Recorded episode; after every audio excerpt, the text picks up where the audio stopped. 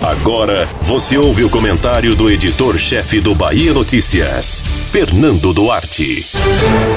A conjugação do verbo cobrar já nem cabe mais no noticiário.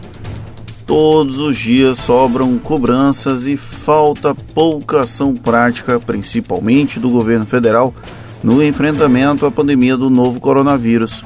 Eu cobro, tu cobras, todos nós cobramos. Ainda assim, parece que o país vive uma completa letargia na corrida pela vacinação massiva contra a Covid-19 e, infelizmente, sem nenhuma perspectiva de mudança, ainda que a pressão siga aumentando. Parece haver uma política genocida clara. A morte virou rotina e quase ninguém mais se indigna com as pessoas que perderam a vida para o coronavírus. Ontem, quem peregrinou a Brasília foram governadores de todo o Brasil para pedir ao Ministério da Saúde o empenho na liberação de imunizantes que tenham eficácia comprovada. Ouviram a promessa de que em 60 dias é possível que algo seja disponibilizado pela Anvisa. Além de sentar e esperar, resta-nos também chorar. Não que essa política marqueteira de João Dória seja algo exemplar, pelo menos esse populismo do governador de São Paulo mexe com os brios do presidente Jair Bolsonaro e, em tese, o forçaria a ter uma postura menos incoerente. Ok, estou exigindo demais de ambos.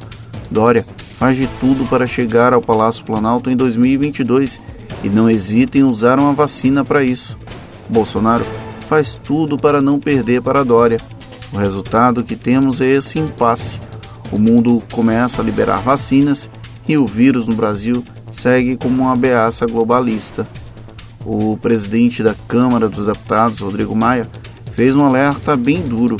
É possível que o governo perca o controle da situação. O problema é que um revés nesse processo não atinge apenas Bolsonaro e sua trupe, atinge em cheio todo e qualquer gestor público que não conseguir viabilizar uma imunização eficaz ou uma perspectiva de vacinação para que voltemos à dura realidade brasileira, que, contrariando Tiririca, ficou pior do que estava. E a guerrilha ideológica travada no Brasil vai seguir matando gente. Os governadores conjugaram bastante o verbo cobrar. A população, infelizmente, parece não estar tão disposta a cobrar uma postura coerente dos gestores especialmente do presidente da República e do seu entorno.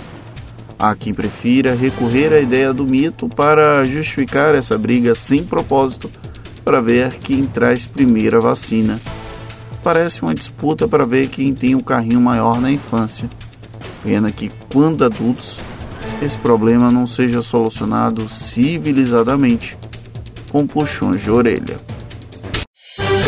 Você ouviu o comentário do editor-chefe do Bahia Notícias, Fernando Duarte.